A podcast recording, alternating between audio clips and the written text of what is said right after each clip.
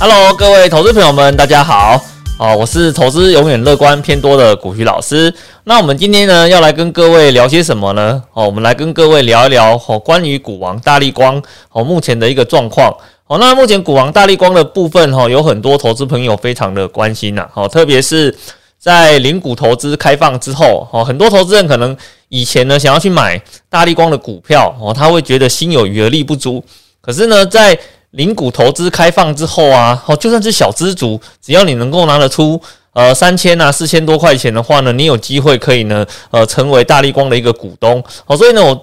呃老师这边就有发现呢，好近期有很多的投资人哦看到呃大力光的股价一直在下修的过程中，好就去进场买了大力光的呃一个股票，好啊，但是呢这个股价下滑的过程哦似乎。哦，一直喋喋不休，哦，一直没有停下来的一个迹象。哦，那很多投资人可能就不禁想问啊，到底大力光现在发生了什么事情？哦，那我们呢应该怎么来看待大力光目前的一个现况呢？哦，那老师这边呢就把呃跟大力光相关的一些讯息。还有法说会的一个状况，哈，以及呢，目前各家外资哈对大力光的一个看法，我帮各位做一个综合性的一个整理，好，让帮助各位可以一同来了解目前大力光它到底遭遇到了什么样的一个问题，而呢这些问题啊，就是你在投资的过程中，你可能必须要去思考的，哦，这些东西呢，它会不会改善？哦，那这些东西的话呢，未来有没有机会哦找到一个新的出路？哦，那。像这些东西的话，就会取决于说你对于市场呃产业发展方向的一个判断性哦，所以呢，我们这边主要就是把相关的资讯提供给你参考哦，那让各位呢可以很明确的去判断哦，大力光目前的这个状况是你能不能够去接受的。所以呢，那我们今天要来跟各位讨论点什么呢？首先，我们一开始要来跟各位讨论的。就是关于大力光目前的几个现况的问题哦，比如说呢，呃，它失去华为订单之后，那现在的一个状况哦，到底哦是怎样的哦？那为什么失去了华为的订单之后哦，对呃大力光它目前整个营运的影响看起来似乎还蛮大的哦，不像是说呃台积电哦，它也失去了大力呃，它也失去了华为的订单，可是呢，它失去之后很快就被补起来了。那为什么大力光没有被补起来呢？哦，那甚至这个缺口的部分的话呢，看起来就一直悬在那个地方。哦，那我们这边会来做一些讨论。好，那第二个的话，就是外资这边非常呃看坏的一个东西哈，就是它的毛利率哦一直持续的往下修。哦，那早期大力光的毛利率一直都可以维持在哦接近七十帕的一个水准。可是呢，它近期的法说会的资料一公布之后，毛利率骤降到六十五趴以下。好，那这部分就会造成呃外资这边对它的评价哈出现了一个明显的下修潮。哦，那我们就来讨论一下哈，那到底这个毛利率下降是什么样的一个因素所造成的一个结果？哦，那另外一个的话呢，则是各位大力光的宝座啊。哦，目前出现了一个非常强而有力的竞争对手，而这间公司的话呢，我们呃，它是叫做细粒 KY。哦，那 C D K Y 的话，它代表的是另外一个族群的板块。好，如果呢，大力光代表的是光学族群的板块，那 C D K Y 代表的则是 IC 设计与半导体的一个板块。而这个两个板块的拉扯，就会决定了谁最后会坐上。股王的一个宝座，好，那目前市场普遍都非常的看好 C D K Y 有可能会取而代之，好，那所以呢，我们待会我会针对这一部分来跟各位做一个讨论哈。那另外一个部分的话呢，则是对大力光最重要的一个影响，就是它的竞争对手，哦，已经跟上了它的脚步。可能你对这个部分会有一点点小小的疑问哈，就是呃，大力光的竞争对手。从以前到现在一直都有啊，哦，不管是在台湾哦，或者在大陆，都一直有传出他竞争对手的相关消息。哦，那为什么现在的竞争对手哦这个议题会被拿出来做一些讨论呢？事实上，这背后是有原因的。哦，我们必须把这些呃整个点线面相关的东西把它合在一起。你才能够去了解这整个事情的原貌。为什么以前的竞争对手出现？事实上，呃，外资啊、大力光啊，并没有特别的呃需要去呃看衰这间公司的一个表现哦，因为他老是觉得竞争对手对他的影响是有限的。可是现在呢，在看竞争对手的时候，发现他对他的影响可能是巨大的，这当中一定是有原因哦。所以呢，我们就会在接下来的一个讨论里面来跟各位一一的做一些说明哦。那我们希望今天的整个说明的话，能够让你更加了解大力光目前的一个竞争态势的一个变化。好的，那我们在正式开始之前呢，啊，我想先跟各位讨论另外一个呃专有名词的一个术语。哦，就是我们在手机的镜头里面啊，不要说是手机啦，哦，应该是说在所有的镜头设计里面，各位一定都会听到所谓的五 P、六 P、七 P、八 P 这样子的一个数字。哦，那这个 P 啊，这个数字啊，跟这个 P 啊，到底代表的是什么样的一个意思？哦，我们这边先来简单的做一个说明。哦，各位呢，如果是在手机镜头的市场里面，各位听到的应该是 P，哦，这样子的一个名词。哦，那 P 代表的是什么？P 的话呢，在呃光学镜头产业里面，代表的是塑料镜头。也就是说，我们镜头本身分成两种不同的材料，一种的话呢是用玻璃啊，一种的话呢则是用塑料。好，那各位可以想嘛，如果以重量来比，呃，塑料的话呢肯定是比较轻的，那玻璃的部分比较重。可是呢，如果用光学的性质来讲，哦，玻璃的光学性质是比较好的，那塑料的光学性质是会比较差的。那可是呢，我们如果今天是要放在手机上面来做一个使用，哦，你需要的可能是要尽可能的把它做一个呃薄化的研磨，然后呢，要尽可能的重量要轻，哦，那这样子你才有办法把体积缩小塞到手机里面去做使用嘛。好，所以。如果呢，能够在这个这么小的一个空间里面，哦，尽可能塞入越多的一个镜头数的话呢，就代表这间厂家的整个制成能力、技术能力是相对比较好的。好，所以呢，那我们先来简单的谈一下，以大力光目前来讲，它的竞争能力可以做到什么程度呢？吼，它的竞争能力的话呢，呃，根据法说会的资料。它在今年的话，呃，应该说在去年，它就已经可以完成一个所谓的八批晶片的一个量产，而呢九批的晶片也已经有做出成功的样品，让客户去做呃一个相关的产品设计的一个测试。所以在技术能力的部分，哈，我想大力光技术能力之强，好，这是一个不用怀疑的地方，哦。那可是呢，我们来看哦，在镜头设计来讲的话呢，如果在手机上，它是用塑料，那可是呢，在一般所谓的单眼啊，哦，相机里面的话呢，用的就是呃所谓的光学呃玻璃的一个镜头设计。那为什么会这个样子呢？哦，其实主要还是在解析度的一个考量上面呐。哦，各位可能要有一个概念哦，就是你今天呢，如果拿着单眼相机跟拿着手机，你对拍照用途的一个想法。绝对是不一样的。我今天如果拿的是单眼，我希望拍到的镜头是什么？我希望拍到的一个镜头的话呢，它是一个呃高解析度的哦，可能呢甚至是商用的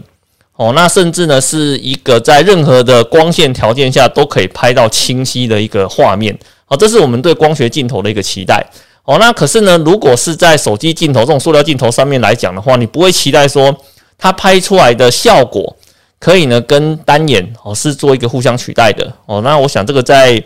性质上是不太可能的哦。那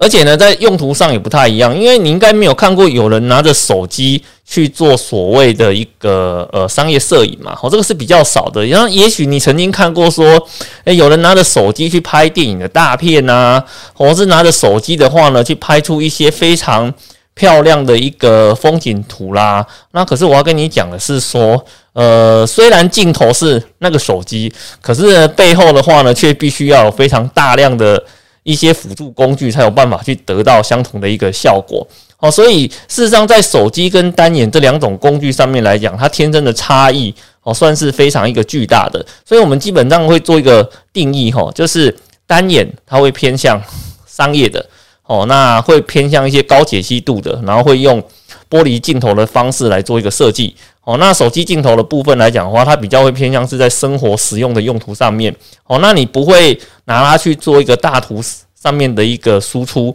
哦，那那你也不会呢把它呢呃拿去做一些比较商业上面的一个用途。哦，这是我们对于两种不同的镜头，它在使用上会有一些非常明确的一个建议啦。好，那。那为什么会有这样子的一个差异呢？哦，那其实很简单哦，各位，如果我们通常啊，你把你的镜头拿去做商业用途的时候，你常常会做什么事情？你会做裁切，呃，你会做一个所谓的裁切的动作。那裁切的话呢，如果我今天我的输出是需要两 K 的一个画面，那最好我在拍画面的时候，我可以用八 K 哦，甚至更高的一个解析度。来做摄影的一个动作哦，那就算呢，我只裁一部分下来哦，也许这个部分的话呢，还是可以维持在一个所谓的两 K 的解析度哦，来做一个使用哦。那可是这是在商业用途的部分。那如果是在一般的生活用途上面来讲，其实呢，你比较少会用到所谓的裁切，你比较常会用到的话呢，是做一个缩图的动作。来，各位听众，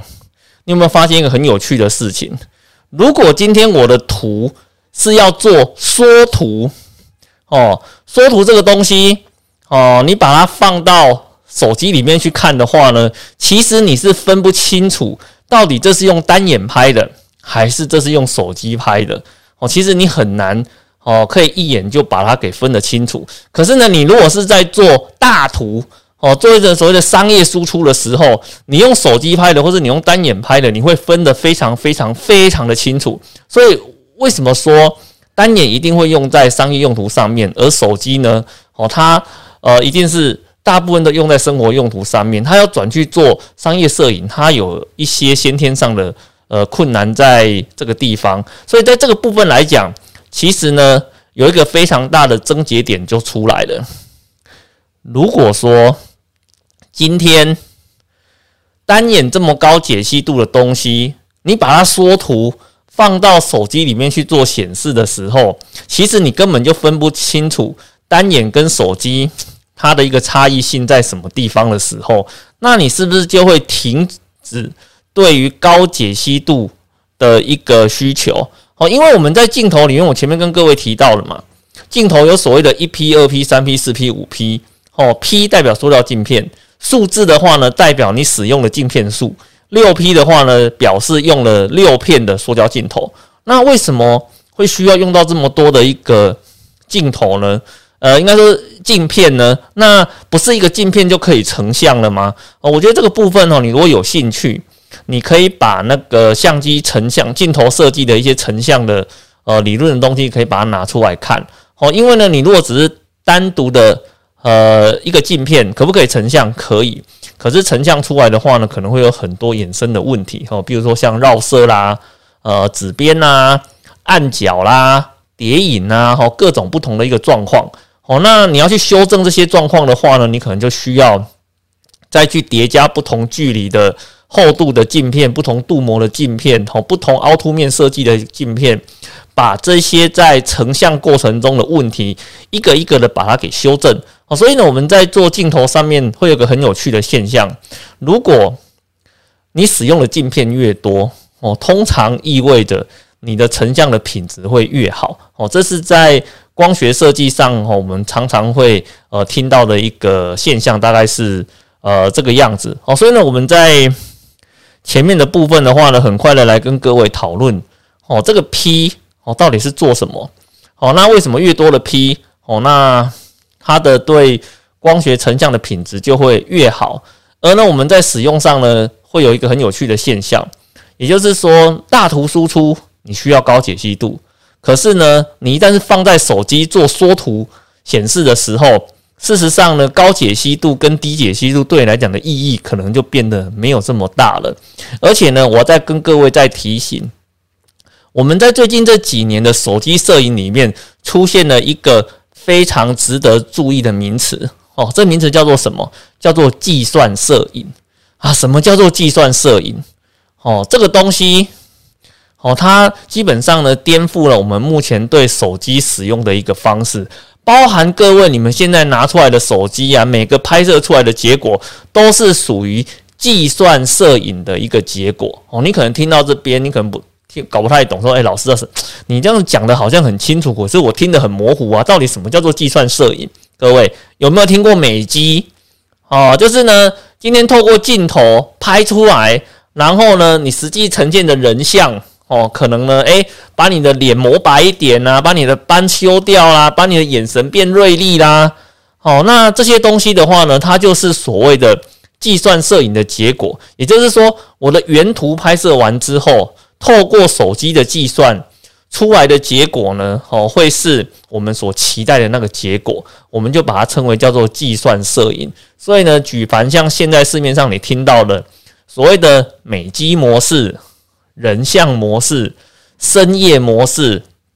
哦，这些东西都是属于计算摄影的结果。而且呢，随着啊手机，他们现在越来越强调什么？他们现在呃越来越强调呢，它把一些呢 AI 计算的功能放到了手机里面去。哦，那。它有可能会随着呢，你持续的不断用手机做拍摄的过程中，它把你的一些偏好啊，把你一些喜好啊，把你一些对摄影调教的手法啦，它会自动的帮你学起来，让你每一次不需要再经过特殊的调教，你就可以得到你想要的一个结果。好，那我们就把这个东西称为是一个计算摄影。那计算摄影呢，对于光学产业它有什么很大的一个影响呢？那就是代表了。你可能不再需要这么高解析度设计的镜头了，哦，特别呢是在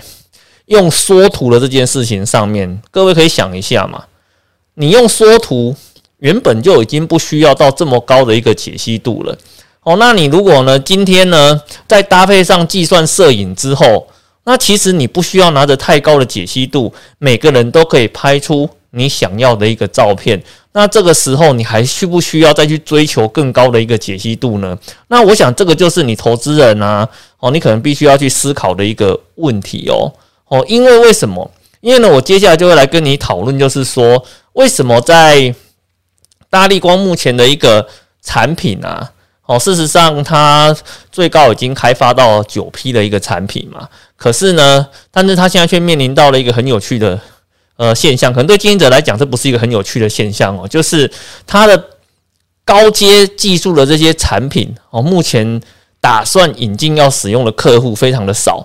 哦。那可是呢，中低阶的产品呢，它却要面临非常多的一个竞争对手，而呢，这样子的一个状况才是造成它目前整个毛利率哦衰退以及外资看衰它的一个主要的原因。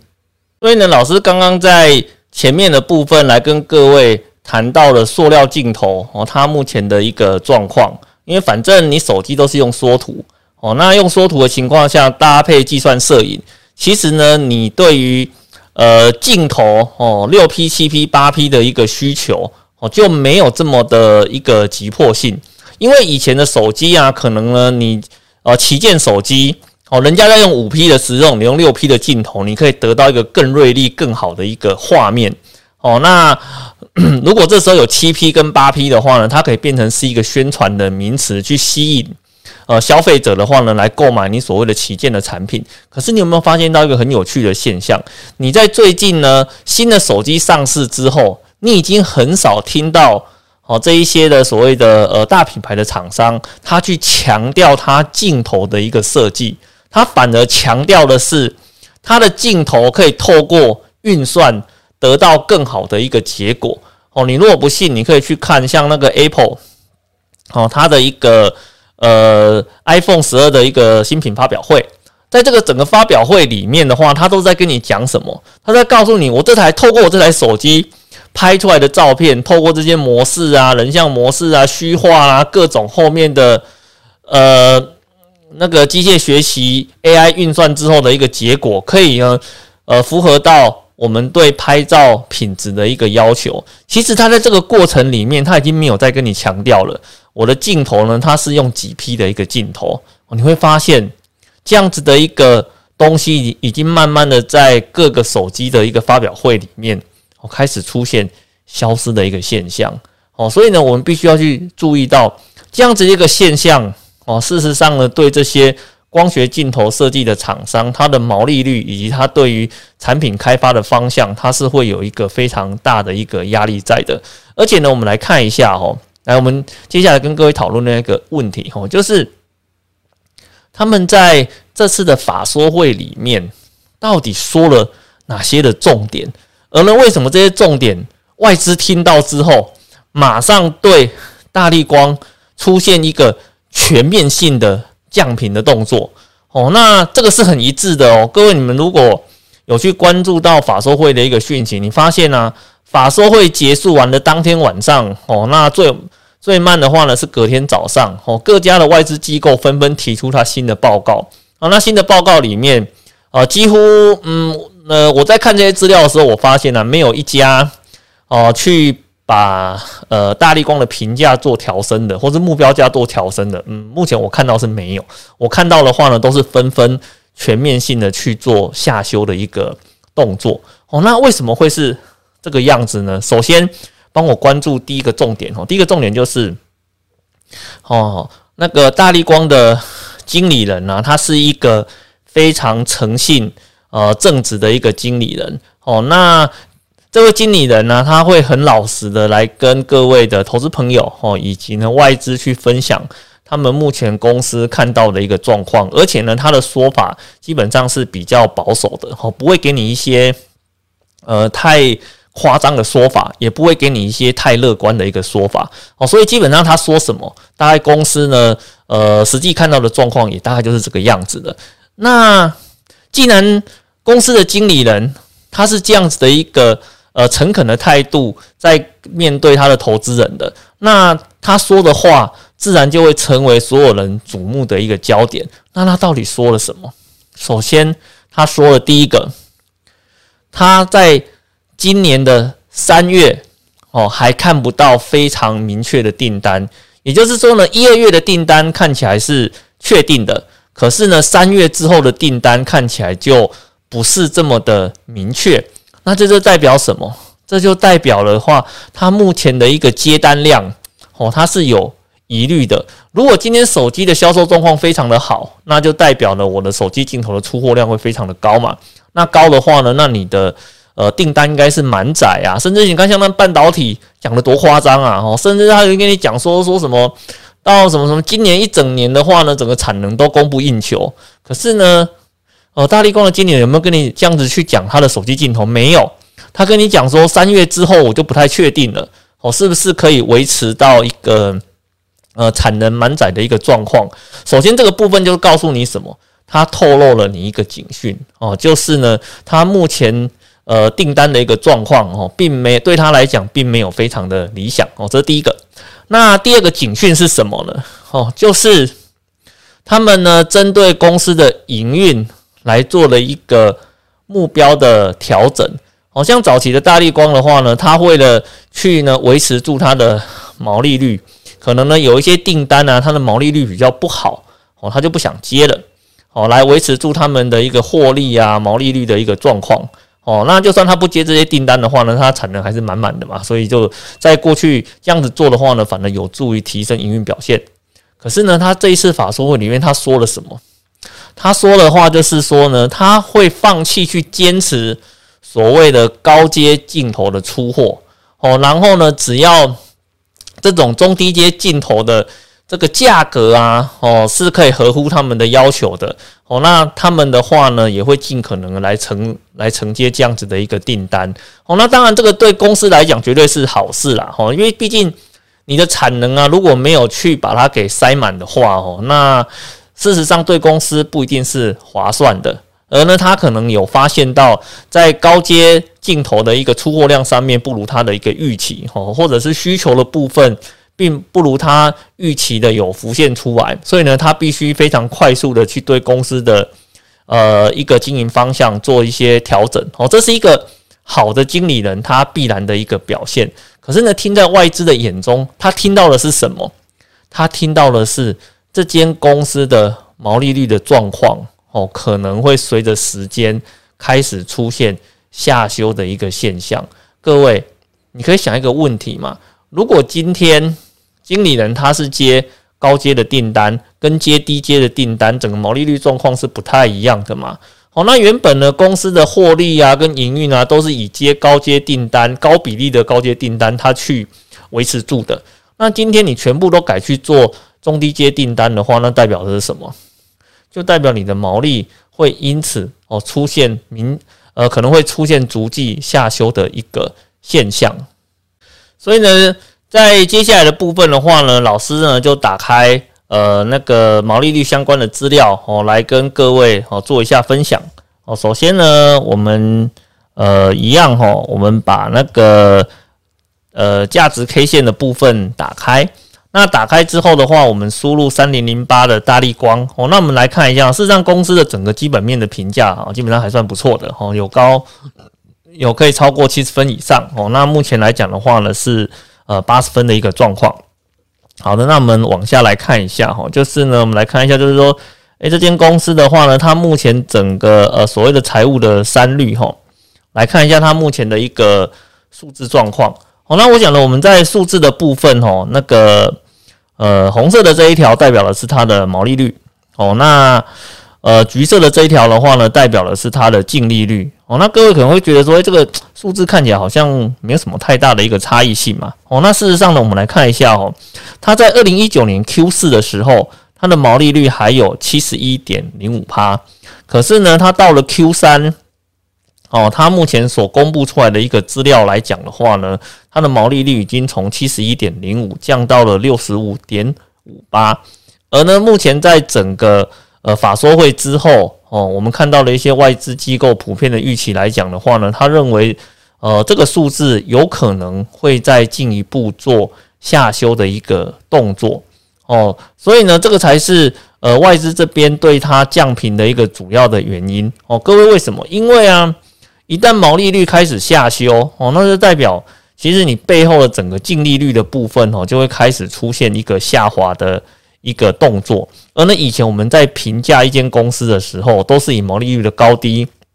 来做于它技术力的一个评价嘛。哦，那你如果发现呢，我原本看好你是因为你的技术力最好最棒哦，所以呢，我把你的评价拉升哦，那你现在看起来毛利率的部分会往会往下。做修正的时候，那我就会跟着把对你的评价开始啊去做一些调整的一个动作哦，所以这个部分的话，就是造成外资它下修潮发生的一个主要的原因哈。所以呢，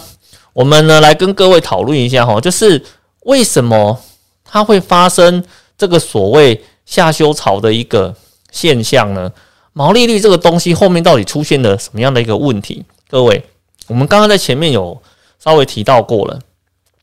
光学镜头它的一个竞争对手事实上是非常的多哦哦，除了呃大力光之外的话呢，呃那个台湾的话还有玉金光嘛哦对不对哦？那在大陆市场的部分的话呢，还有几个主要的竞争对手，比如说像舜宇光学、呃欧菲光哦、瑞声哦，这些都是它的一个主要的竞争对手。但是在过去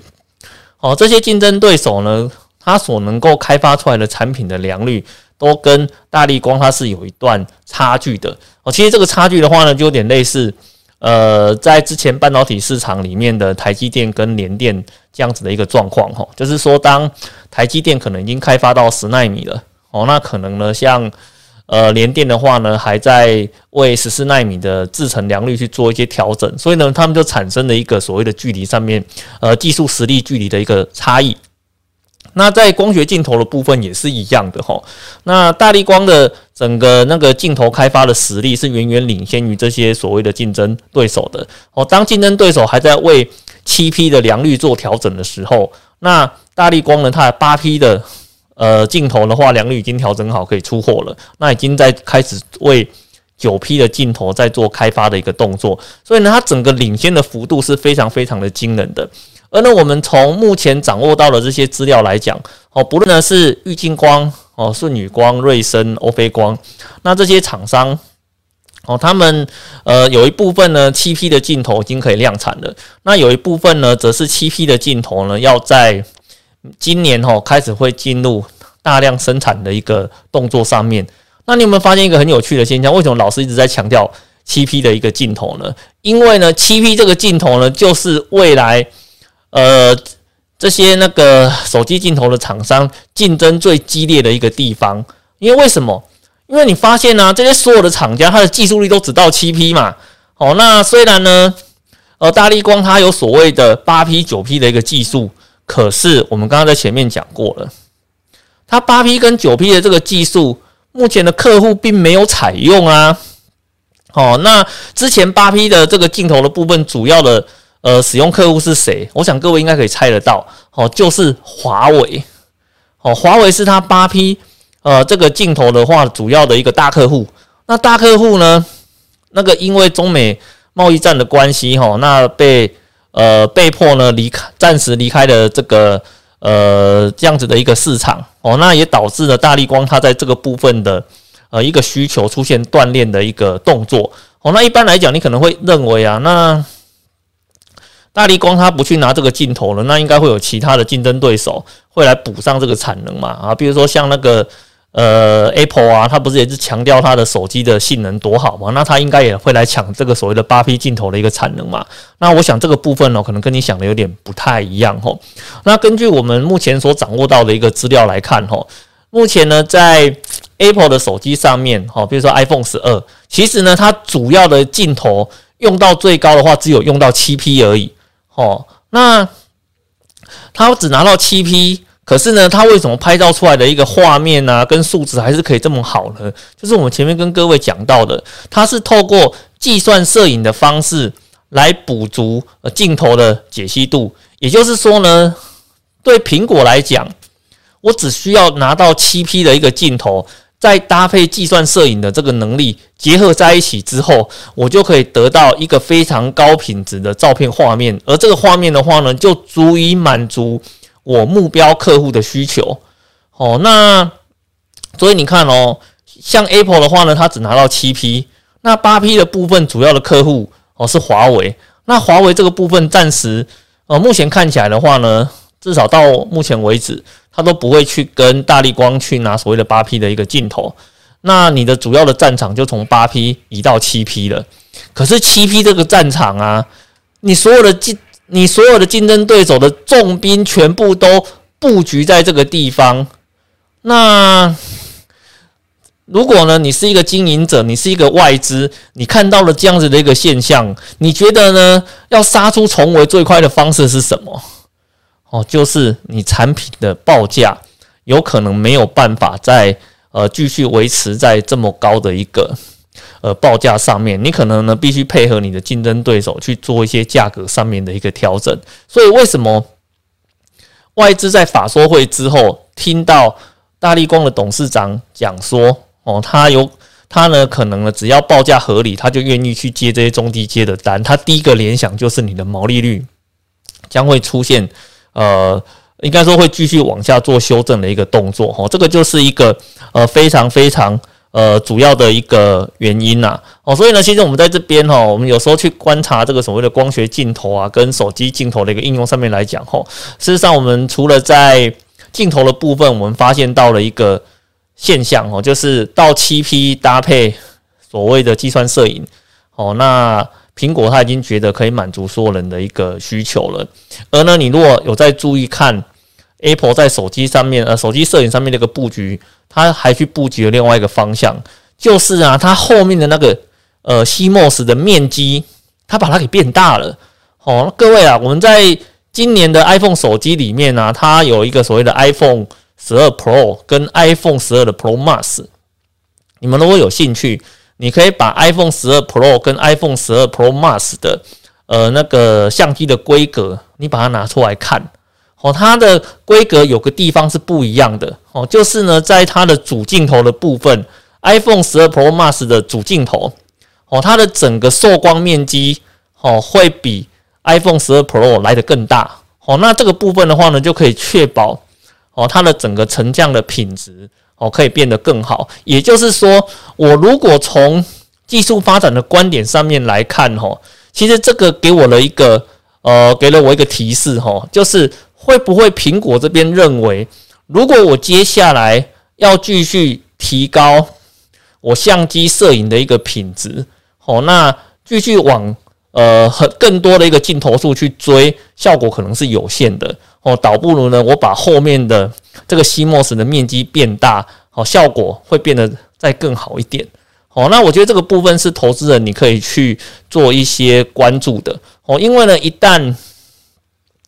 呃这个趋势成型，那其他厂商的话呢，也纷纷想把它后面 CMOS 的这个面积给变大的话，那其实各位你就可以关心，比如说像做 CMOS 晶片的公司，或者是说呢，像这些做细晶圆的这些公司，它的整个需求的用量哦，又会再被往上推升了一波哦，所以呢，我们在看这种产业发展的时候啊。一定要整个前后的这些点线面相关的讯息，把它给结合起来，你才有办法去做出一个比较哦正确的一个判断。好的，所以呢，老师在最后来帮各位做一个简单的总结哈，哦就是呢，我如果从目前掌握到的这些资料上面来看呢，事实上我没有，应该说我们没有办法对于。呃，大力光啊，在今年呢，就是二零二一年的上半年这段期间哦，你对它的营运哦，可能不能够有太乐观的一个期待啦。哦，那甚至呢，它有可能呃，整个那个目标价的部分会持续去做呃，做一个下修哦，这是我们要呃特别去注意到的一个地方，因为主要的话是说。因为华为的禁令哦，看起来好像也还没有被解除嘛。哦，虽然说我们在可能在一月十六号之后，像那个拜登新政府他上呃他会上任，他可能对于中国的态度会比较友善呢，甚至呢有可能会去放宽呃针对华为的一个限制。可是呢，到目前为止，至少到老师录制这一段呃内容为止的话呢，我们还没有听到关于这方面的任何的一个消息。哦，那我们会跟各位强调一件事情哈，就是呃，当然我们可以去期待这件事情发生哦，可是呢，我们必须要非常保守的去看待它，而那，你要必须要去思考说，如果这件事情没有发生，你的投资你会怎么去做这件事情？哦，所以呃，这件事情的话，到目前为止你还不能够太乐观，你也不能够去乐观说啊，他十六号之后一定会对华为解禁哦。那其实这个部分哦，可能先不要这样子去做这方面的一个设想。哦，你只需要想说，到目前掌握的一个资料，哦，它可能在二零二一年的上半年，可能的状况的话呢，都呃都会被维持在一个比较悲观的论调上面。哦，这是各位在投资的部分的话，你可能要去注意的。哦，然后另外一个部分来讲的话呢，就是它八 P 的技术还是在的，可是呢，到目前为止，并没有看到像华为。除了华为之外，其他的厂商有去做一个积极采用的一个状况哦。那如果说呢，其他的厂商没有积极的去采用，把它的产能给补满的话，那大力光它就被迫在七 P 的这个呃这个大家都有能力做出来的这个市场上面去抢攻它的订单，那可能这个部分对它整个毛利率的压力哦，它会是比较大的哦。那另外一个部分来讲的话呢，哦像。呃，犀利 KY 的一个崛起啊，也代表了整个在呃股王的这个板块上面的话，有可能日后会造成一些移动的现象哦。那大力光它是光学的板块嘛，哦，那犀利的部分的话呢，可能就是 IC 设计的一个板块哦。那在这些板块之间哦，在竞争的过程里面哦，那就目前来讲，看起来可能是在 IC 设计的这一块哦，被更多人给呃给那个认同到了。哦，那所以呃，我们在看这个市场的时候啊，哦，有可能在今年哈，在股王争夺战的这件事情哦，会去吸引到呃非常多的一个新闻的版面。哦，那当然说外行看热闹，内行看门道嘛。哦，那如果说你是一个投资人，你必须是一个内行人。哦，那内行人要看的，并不是去看说，哎呀，我今天的股价多一块，我今天的股价哦对你超车了。其实你要看的重点不是这个，你要看的重点的话，就是说到底它后面整个产业跟市场跟需求的部分有没有随着呃禁令的一个放缓哦，那能够慢慢的把它给争给争取回来。哦，那如果呢，呃，这个禁令的部分的话呢，还是持续维持住，而呢厂商的部分。哦，它也纷纷的话呢，是往呃计算摄影哦，以及呢放大 CMOS 的脚步去走的话哦，那其实呃这个趋势对大力光来讲算是一个非常不利的一个趋势哦。那这就是对于如果你今天持有大力光这间公司的话呢，你可能必须要特别注意的一个地方。好的，那老师呢今天呃对于大力光的一个说明跟解释就到这个地方。哦，那你如果呢？喜欢老师的一个说明哦，那非常欢迎呃各位订阅老师的一个频道哦。那这样子的话，老师这边只要有新的呃内容上架来跟各位讨论的时候，你都可以第一个时间收到哦。好的，那我们今天的说明就到这边，谢谢，拜拜。